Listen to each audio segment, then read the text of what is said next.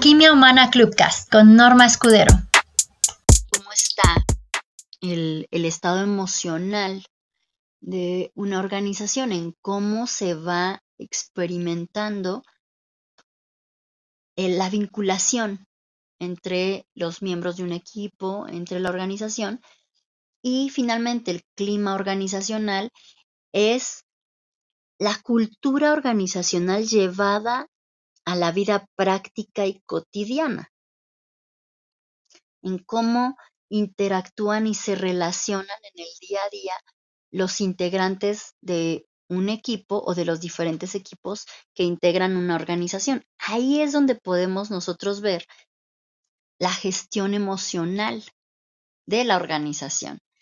Y quienes marcan la línea o la tendencia principal de esto son las personas en el liderazgo. Las cabezas de los equipos son las que van marcando la tendencia de cómo se lleva esta cultura, que a veces está muy bonita en el papel, a la vida práctica en la interacción cotidiana. Y en la medida que se establecen buenos vínculos, es que podemos tener un buen clima laboral y también mejorar la productividad. Con la interacción saludable mejoramos también el rendimiento, el compromiso y muchos otros elementos que se vuelven vitales, ya que cuando empiezan a faltar, empieza a mermarse la rentabilidad también de una empresa, de una organización. Y según Gallup, por ejemplo, el compromiso, solo el compromiso por sí mismo puede mejorar hasta un 23% la rentabilidad de una organización. Entonces, esta parte de la vinculación se vuelve más importante porque está comprobado que las personas no nos vinculamos con las instituciones, no generamos los vínculos con la camiseta, generamos los vínculos con las personas. En la medida que establezco mejores relaciones con el liderazgo de mi organización, genero también mayor compromiso con la misma, ya que está dado de alguna forma por la competencia social organizacional que está marcada por la competencia social de las personas en los puestos de liderazgo. Mientras mejor me siento con ellos, mejor me siento en la organización y más apego genero, digamos que también más compromiso y desde ahí me integro y me incorporo a, producir y a generar, a involucrarme cada vez más. Y esto empieza a mover varios indicadores hacia cifras más positivas que cuando esto se ve afectado. Bueno, bueno, bienvenida Cel, ¿cómo ves? ¿Cómo ves esto del día de hoy? Hola Normita, ¿cómo estás? Buenos días a todos. Muy bien. Y ahorita me sorprendí de el porcentaje que puede ser más rentable la empresa es enorme. Y recordaba lo que, lo que mencionas, que las muchas de las empresas o de las organizaciones te dicen ponte la camiseta solo por trabajar aquí y muchas de ellas no le den la importancia a ese clima laboral y que ahora se dice pues es que el clima lo haces tú pero sí como tú dices, también me sorprende ver en todas las organizaciones que he estado que ese clima en primera instancia es impregnado por el líder. Y cuando es bastante disfuncional, y pues de primera te enganchas, ¿no? Pues porque es tu jefe y, y actúas más o menos como él, pues para evitar problemas y demás. Pero ahí me sucedió que vimos que eso, como colaboradores entre las áreas, no nos llevaba a ningún lado. Y empezamos a colaborar con nosotros, en, con, nosotros, entre nosotros, a escondidas de los jefes para poder sacar nuestro trabajo. Entonces dije, wow, o sea, ¿cómo es posible que tengas que ocultarle a tu jefe que colabores con otras áreas para poder sacar tu trabajo? ¿Qué está pasando con los líderes? Entonces me hace total sentido. Te cedo el micrófono, Norma.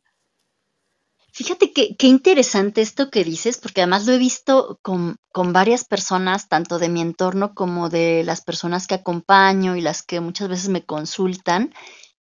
Y hay algo interesante que, por ejemplo, la teoría de los costos ocultos, que habla de justamente cuánto cuesta a, la- a las organizaciones este tipo de disfunciones generadas por cuestiones humanas, las cuales muchas veces tienen que ver con mala gestión emocional de los líderes que genera pues dinámicas disfuncionales entre los colaboradores, como esto de tener que ocultar que estoy colaborando con alguien de otro, de otra área para em, generar esto o el otro, y que además empieza a causar cosas que, que son las que casi siempre se quieren evitar en, en las empresas, ¿no? Como el ausentismo, como la falta de compromiso, como el- la llamada renuncia silenciosa, ¿no? Que es como hacer lo mínimo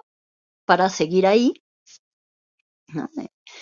O esta parte de, pues, el, la enfermar constantemente o los errores y reprocesos o de repente cuando una actividad empieza a tomarte más tiempo del estimado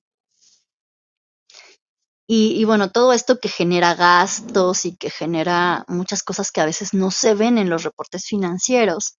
Sin embargo, ahí están y están mermando la productividad y mermando pues a la empresa, incluso matándola silenciosamente. Por eso también pues ocurre este fenómeno conocido como el drama empresarial, donde empiezan a perderse clientes, empieza a haber una alta rotación de personal y bueno, esta serie de cuestiones que van matando lenta y silenciosamente a las empresas o hasta que llegan a, a ser fulminantes.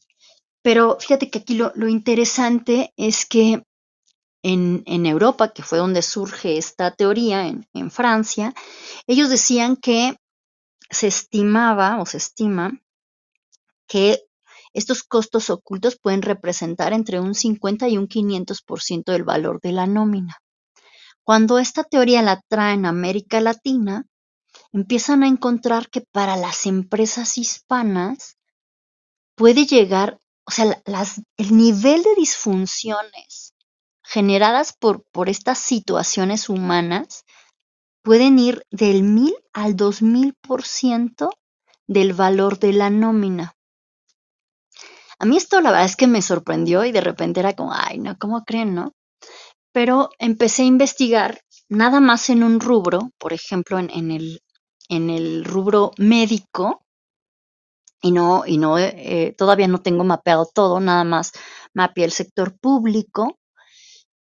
Por ejemplo, el gasto en salud eh, asociada al estrés del personal médico en el sector salud, en el sector público, es de 120 mil millones por año y el valor de su nómina es de 19 mil millones. Entonces, el gasto nada más por el rubro de atención médica asociada a, al estrés es elevadísimo, muy por encima del el valor de su nómina. Y, ahí faltan los retiros tempranos y, y, bueno, muchas cosas que se generan en este sector por disfunciones humanas, ¿no? Por falta de las competencias a veces sociales básicas en, en las personas en puestos de liderazgo. Y otro rubro que llamó mi atención también, por ejemplo, aquí en México hace unos años se hizo un estudio sobre las profesiones y las afectaciones a la salud que tienen eh, pues los diferentes profesionales, en especial a la salud mental. Y resultó que la profesión que más personas envía a los psiquiátricos es la docencia. Y bueno, ahora que, estoy más de lleno en, este campo, pues la verdad es que entiendo bastante el por qué.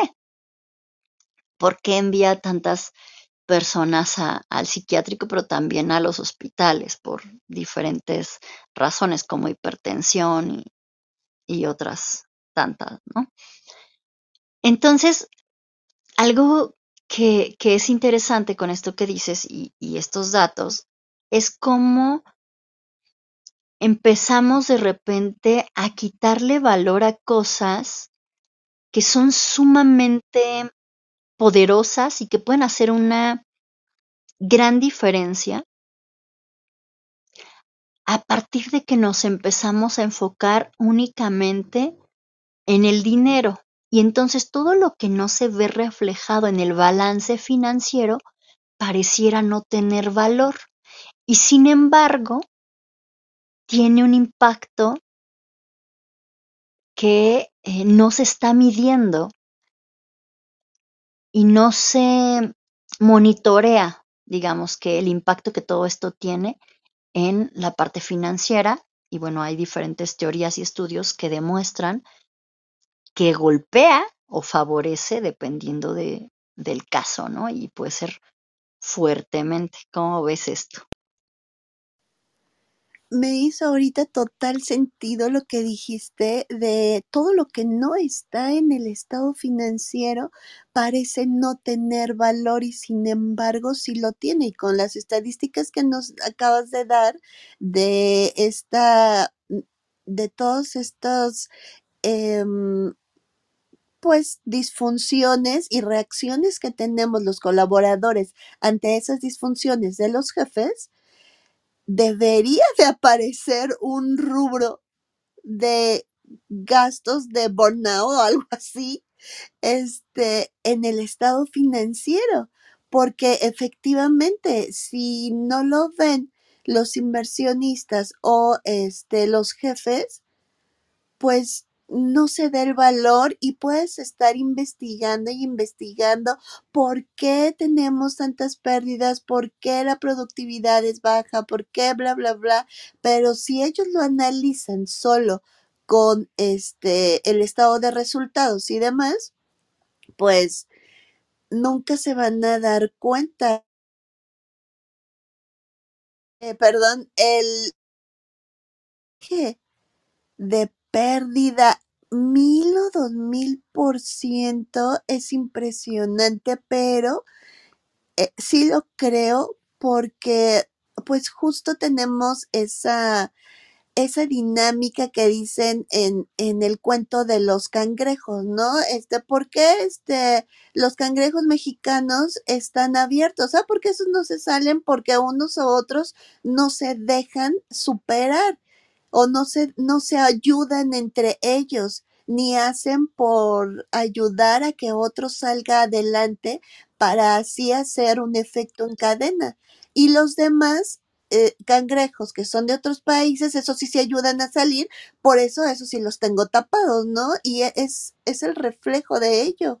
Qué datos tan impresionantes, pero me quedo con eso y es digno de un reel, Normita. Te lo voy a hacer porque eso eso dije, wow, es cierto y me encantó. Te cedo el micrófono. Sí, fíjate que, por ejemplo, según datos de la OMS, se estima que cada año se pierden 12 mil millones de días de trabajo debidos a depresión y ansiedad, lo que le cuesta a la economía mundial casi un billón de dólares. Y esto solo por depresión y ansiedad. Te podríamos dar cifras, por ejemplo, del ausentismo y de otras múltiples cuestiones que tienen un impacto altamente desfavorable en todas las industrias que se nos ocurran. Y todo esto parte, aunque pareciera no, que algo pasa en nosotros que no vemos que esté directamente relacionado con nuestra competencia social. Pero es que en realidad muchas veces no aprendemos a relacionarnos. Por eso iniciamos esta sesión hablando de los tipos de apego o de vinculación y cómo afecta no solo a las relaciones de pareja, que es donde más se suele hablar de este tipo de, de patrones, sino también cómo se lleva al campo laboral y a cómo me vinculo y me relaciono con la gente con la que interactúo y, colaboro en, en, el trabajo, porque finalmente esto de que se pongan la camiseta tiene que ver con el nivel de conexión y la, la profundidad de los vínculos que se establecen entre las personas.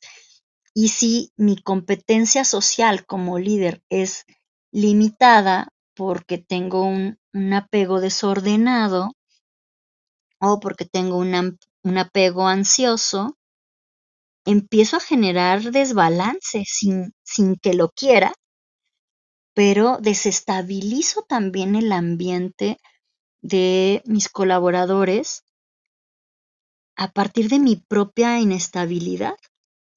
Y entonces empiezo a generar una serie de situaciones bien curiosas que van generando, por supuesto, disfunciones que tienen impacto en, en el burnout, por ejemplo, generando burnout, pero también generando otro tipo de situaciones, como puede ser pues, la depresión, los ataques de ansiedad, em, la hipertensión, y otras situaciones que no necesariamente son solo por burnout, pero sí tienen que ver con una sobrecarga de estrés y que tienen un impacto económico importante. Recuerdo, por ejemplo, el caso de una chica que acompañé hace un par de años.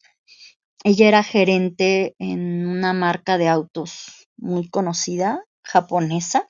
Era em, gerente de mercadotecnia de un, uno de los autos. Y tuvo nueve meses de incapacidad por el estrés que se le generó en el pésimo ambiente laboral que se vivía en esta organización de la cual no diré el nombre, pero eh, me ha tocado acompañar a dos personas de, con cargos gerenciales y directivos de esa institución. Y tuvieron situaciones no igual de extremas, pero sí similares en cuanto a la relación con sus líderes y el ambiente laboral que, bueno, uno simplemente prácticamente renunció antes de que ocurriera algo peor ya empezaba a tener impacto en su salud. Y la otra chica, o sea, tuvo, imagínate, nueve meses de incapacidad, porque no solo se le ulceró el estómago, se le ulceró todo el tracto, y, o sea, la laringe, el esófago, o sea, todo se le, se le llenó de úlceras, desde la boca hasta el estómago, del nivel de estrés y de tensión que ella tenía acumulado. Y después de los nueve meses de, incapacidad, pues la querían despedir y metió una demanda de plano, porque era una situación bastante compleja. Pero no sé si esto pasa en todo el mundo, pero al menos en México, creo que sí estamos ya en un nivel bastante alarmante con este tipo de cosas. No sé tú cómo ves. Totalmente de acuerdo. Y ahorita me ponía en el lugar de la chica y bueno, no sé cómo, cómo sea su situación, pero dije, pues aprovecha que te están liquidando porque como para qué quieres estar o seguir en un trabajo que más que obtener beneficios te da pérdidas, porque en estos nueve meses de incapacidad, pues no sé si le hayan pagado el 100%. Ella tuvo que haber gastado en medicina, en psicólogo,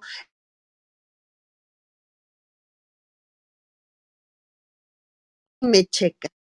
Ay, de repente te perdí. Ay, Me quedé en psicólogo. sí, este, ¿ahí me escuchas? Sí. Ah, ok. Que ella tuvo que haber gastado en y pues ahí el balance a mí me refleja una pérdida. Entonces no me cuadra ni me checa cómo podrías seguir queriendo estar en un trabajo así. Pero eh, me hace total sentido y el cuando va, es, ahorita que estabas diciendo de esa empresa, trabajé en otra empresa igual, este, armadora de autos, en donde el presidente de, de México, de esa, de esa organización, su lema era, aquí todos vendemos. Todos, o sea, no hay, él solo es el vendedor y a mí no me interesa este más. Aquí todos, ah, ah, decía, hay dos, hay dos tipos de personas en una organización, las que venden y las que ayudan a vender. Y eso somos nosotros. Pero para lograr eso es porque realmente tienes una dinámica de trabajo en donde todos haces a todos tus colaboradores sponsors. Y sponsors lo haces cuando la otra persona está realmente convencida, no cuando la obligas a hacerlo. Entonces dije, wow, ¿cómo puede cambiar radicalmente eh, la rentabilidad de una empresa? Y hasta las mismas personas te dicen, yo aquí soy feliz, me encanta la empresa, este, y, y literal todos te decían, porque yo quería comprar un auto de esos, y todos te decían, Cel, es que de verdad te lo recomendamos. El auto es así, es asado, no sé qué, no sé qué. Y yo decía, qué impresión que el líder tiene una idea, tiene una mecánica y de verdad supo eh, bajarla a todos los niveles. Nosotros éramos outsourcing eh, de tecnología del departamento de TI y todos y hasta nuestros propios colaboradores que estaban de Implan ahí eh, se hicieron parte de la organización, pero no de manera legal, sino realmente se pusieron la camiseta. Y para nosotros era excelente, ¿no? Porque pues dábamos buen servicio, o sea, nos impactó a nosotros porque nuestros propios implant daban buen servicio de lo a gusto que estaban en esa empresa y obviamente pues nosotros los apoyábamos al 100. Entonces digo, qué impresionante, pero est- esta empresa es, tiene un ah, filosofía japonesa y digo, todas las empresas mexicanas necesitan de una filosofía así, para que todos sus empleados o unos vendan u otros ayuden a vender. Y como tú dices, yo creo que si lograran eso, si vieran y tomaran de verdad todas estas sesiones que tú estás dando y supieran que su rentabilidad y sus utilidades no estarían con tantos agujeros ocultos y subiría drásticamente, no, no, no encuentro o no he encontrado un empresario que diga, no quiero ganar más. Entonces, wow, me parece todo súper interesante y, y digno de, de, de ser más promovido este tipo de, de conocimiento porque andan buscando en reorganizar los procesos, em, liquidar eh, la mitad del personal y traerse a otra, pues por más que renueves a ese personal, si lo juntas con, a lo mejor se va a ver muy fuerte, pero así es, con una manzana podrida que son los líderes, pues así corres a todo mundo y traigas gente nueva, lo mismo va a seguir pasando. Desde el micrófono normal. Claro, y fíjate que esto que, dices, de hecho, es, reforzado por en, la teoría sistémica aplicada a las organizaciones, así como existen las constelaciones familiares, están las configuraciones organizacionales, y algo que muestran eh, es esto, esto justo que acabas de decir, de que no importa si, si sacas a, a todos, mientras no arreglas de raíz la disfunción o esta dinámica oculta que te está generando realmente el problema, vas a seguir en la misma situación, aunque cambies a la mitad del personal, si la cabeza no cambia, si la estructura de la organización no cambia de fondo, no solamente en, los procesos, sino en, estas cuestiones más de competencia social, de cómo interactúan las personas y cómo se vinculan entre ellas y con la organización, no vas a dejar de tener la misma disfunción, aunque hayas cambiado al personal. Y entonces, ese agujero en el bolsillo va a seguir ahí. es decir, como si el dinero se te va a seguir escapando o a lo mejor pues va a seguir no llegando, ¿no? Dependiendo pues de la, de la situación en particular. Y no hay una sola empresa, como bien decías, o un solo empresario que no quiera ganar más de lo que ya gana.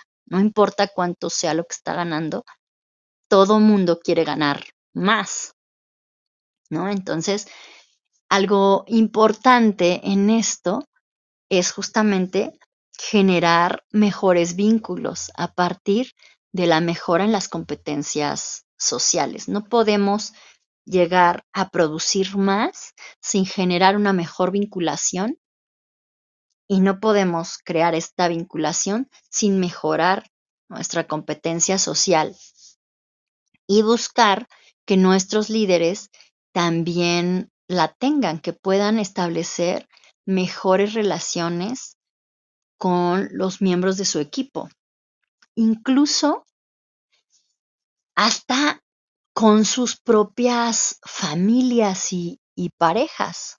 Creo que pocas organizaciones dedican un espacio de tiempo y un poco de recurso a esta parte de cómo es la vida eh, familiar y de pareja de, de su personal y, de su liderazgo, pero tiene un gran impacto también. Hay, hay un, un representante de la OIT, no recuerdo en este, es Vinicio, no recuerdo su apellido en este momento, pero él decía, si tu casa no funciona bien, tu trabajo en, la organización tampoco. ¿Por qué? Porque vas a estar todo el tiempo eh, cargado de problemas, cargado de cosas que te van a distraer, que te van a a veces incluso hasta entorpecer y entonces cometerás errores, eh, incurrirás en, generar reprocesos que implican un, una, un desgaste, ¿no? A lo mejor más uso de, material, que implican más tiempo y una serie de gastos que se vuelven parte de estos costos ocultos por estar en, en otra cosa, ¿no? Porque aunque tú estés aquí, pues a lo mejor tu mente y demás está buscando resolver un, problema que aunque no esté aquí físicamente, pues está aquí anímicamente, ¿no? Eh, estás, y, y, creo que se ve mucho también, ¿no? Como estos directivos o, o, a veces cuando uno de los socios tiene un problema marital o de pareja, pues eso merma también de alguna forma, ¿no? En, en la empresa. Conocí un, empresario que decía, yo no hago negocios con gente que tiene infidelidad con su pareja, ¿no? Porque eso tarde o temprano repercute en la, en la empresa, ¿no? A quien tiene varias parejas ocultas o, o demás, pues tiene a incurrir en, en malos manejos que terminan por repercutir también en la situación de la empresa. Y así hay un montón de, de, cosas que a veces no les prestamos atención y sin embargo tienen su repercusión en toda organización. No sé cómo, si te hace sentido esto. Totalmente. Y fíjate que no me había dado cuenta de ello, eh, que personas que eh, tienden a tener eh, dos o más parejas, la misma situación eh, hacen en la organización afectándola. Y ahorita que estoy recapitulando algunas vivencias pasadas, digo, wow, sí, es cierto, porque tienden a, a ocultar situaciones al propio líder.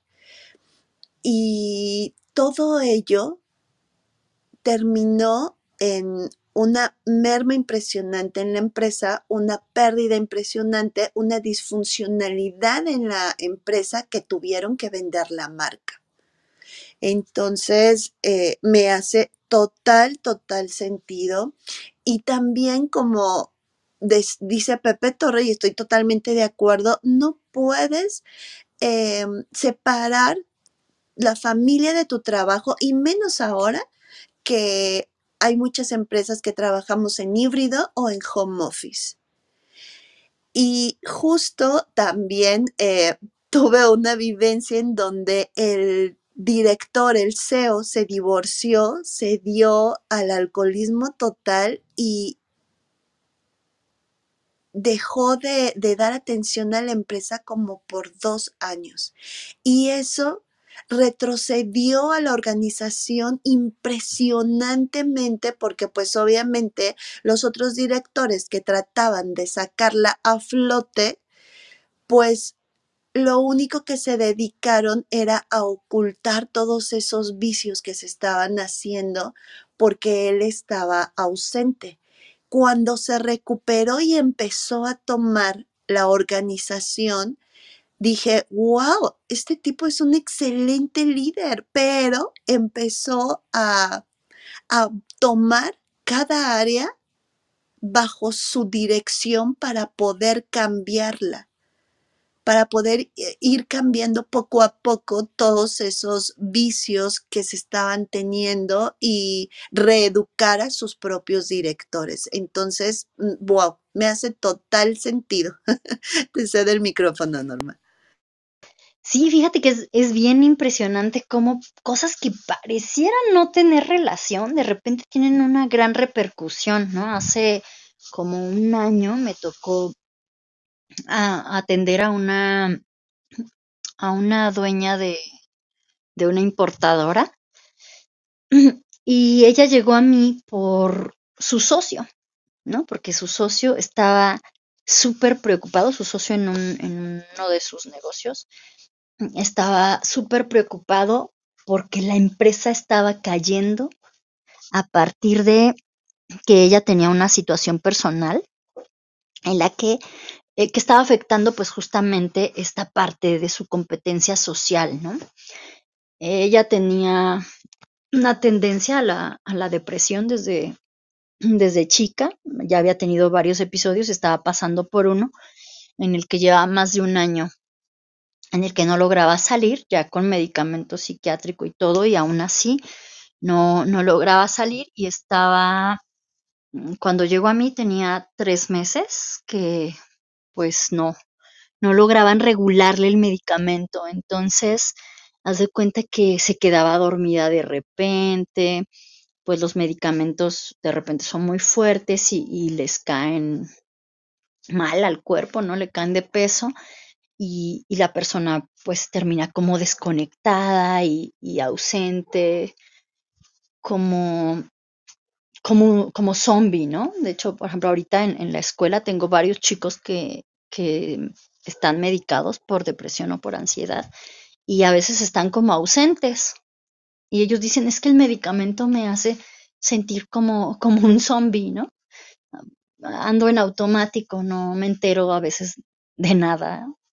Y así le estaba pasando a esta, a esta persona. Ella decía que a veces llegaba su socio, llegaba alguien de su equipo y la encontraban metida bajo el escritorio, literalmente, ¿no?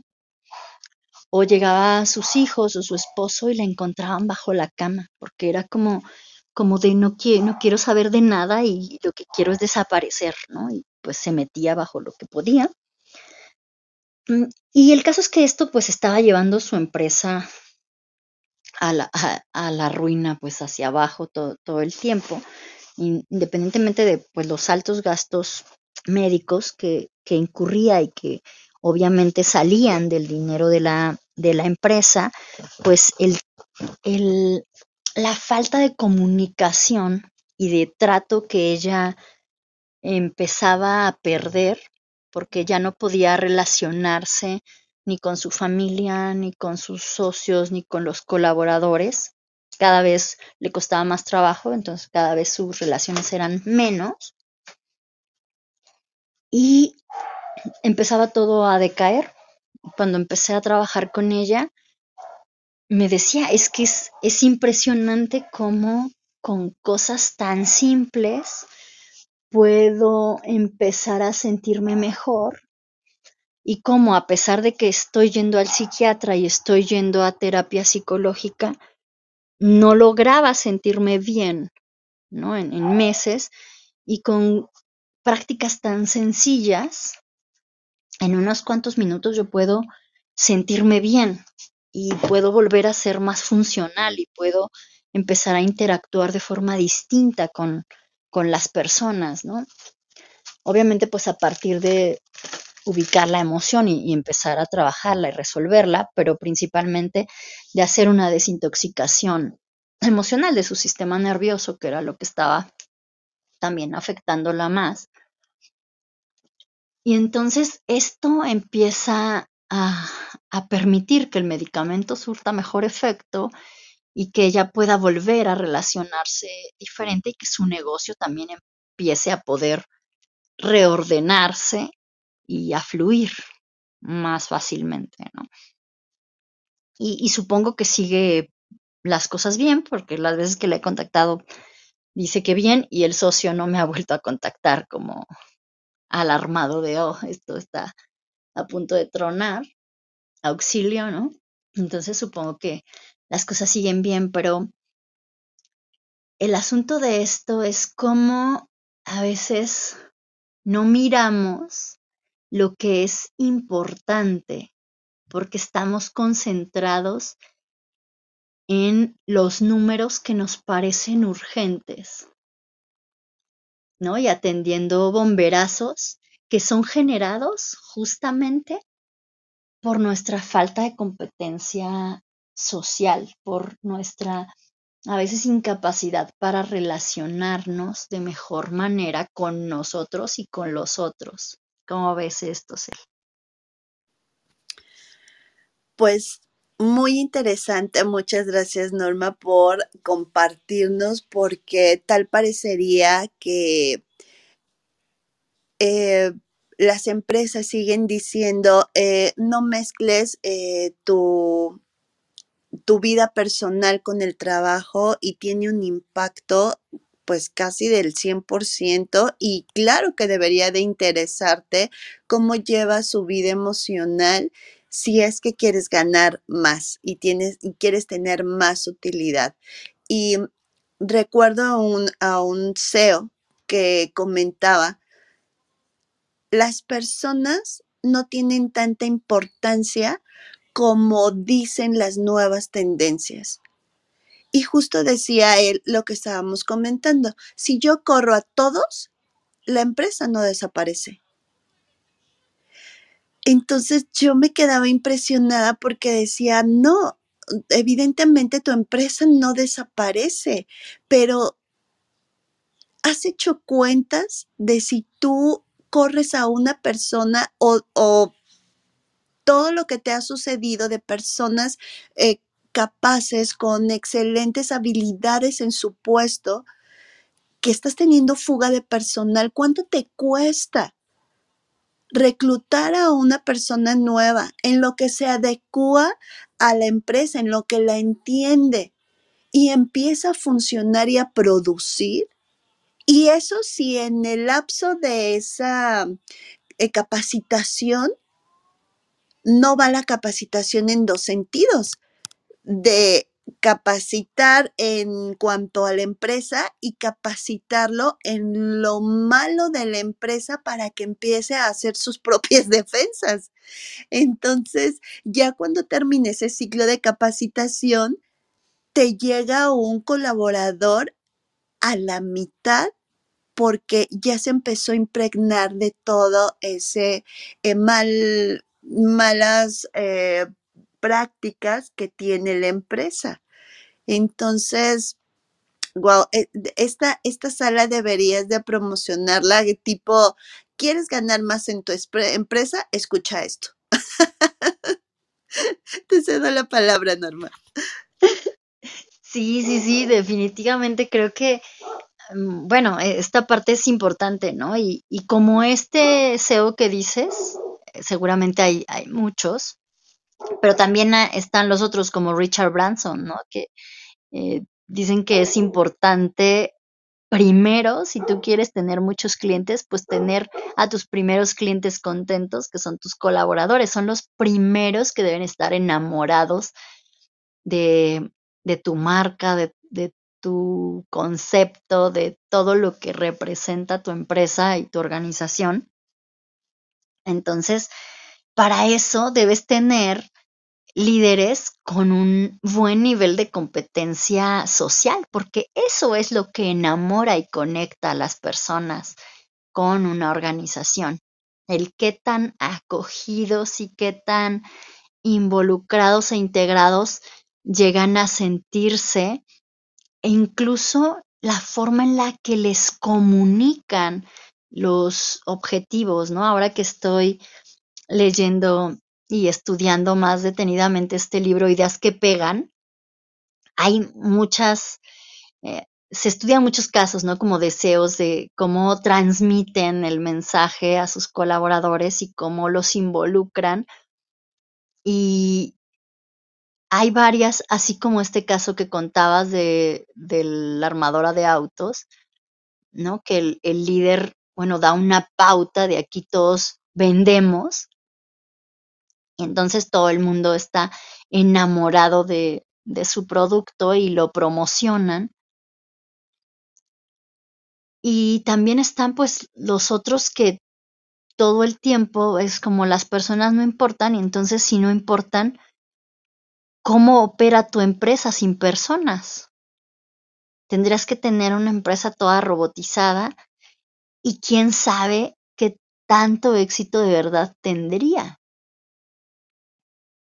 Así que es importante que para relacionarnos entre personas y con las personas tengamos una mejor competencia social y para conseguirlo en un entorno mundial en el que la depresión, la ansiedad, el burnout y las enfermedades mentales son cada vez más comunes, y de hecho el trabajo está matando más gente que el cáncer o la guerra, pues es importantísimo que podamos darle algo de tiempo a desarrollar esta parte de la competencia social, porque es la que nos puede salvar como, como humanidad, no solamente a nivel eh, empresarial y, y laboral, sino también en nuestras relaciones personales, ¿no? Para eso, pues es importante que aprendamos cosas básicas como relacionarnos con nosotros para poder desintoxicar nuestro sistema nervioso de toda esta carga que acumula con la tensión que, que se genera y que al quedarse acumulada, pues nos hace tener reacciones sobredimensionadas muchas veces que afectan justamente el entorno social en el que nos desenvolvemos. Y justamente por eso es que la próxima semana voy a estar realizando una sesión de desintoxicación emocional vía Zoom. Por si quieren participar, pues nada más me contactan para tener la información y la idea es que, se sumen todas las personas que quieran. Voy a tener una para adolescentes el día jueves y una para adultos el día viernes.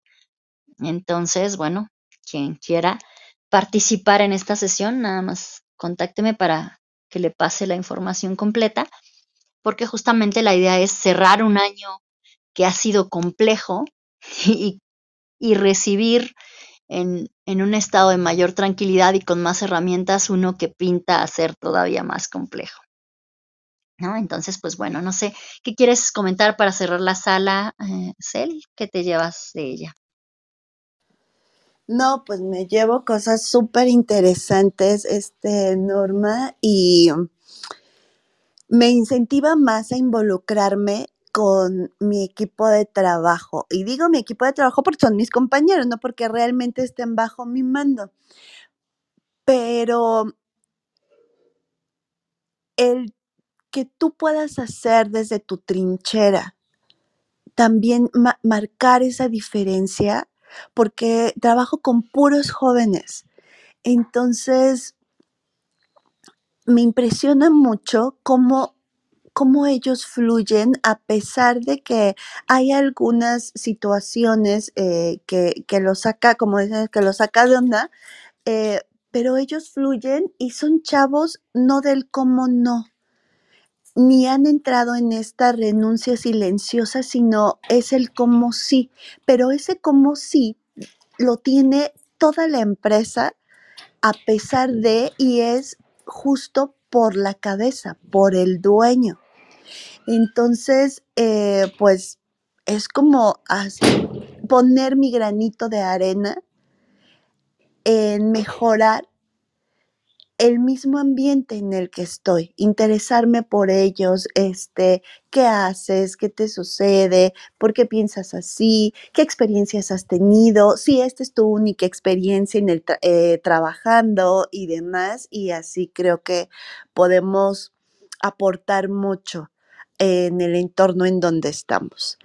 Y yo insisto, deberías de vender esta, esta sala así. a todos los empresarios. ¿Quieres empezar un nuevo año con mayor utilidades? Escucha esta sala.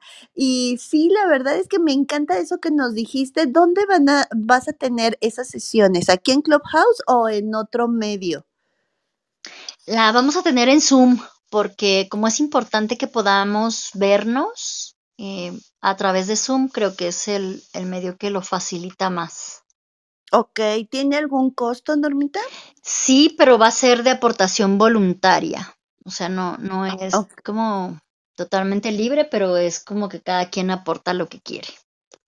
Ah, perfecto. Vale, te contacto te cedo el micrófono y muchísimas gracias y muchísimas gracias a todos los que nos acompañaron por el tiempo. Y veo que, que ya aquí está Ceci, bienvenida.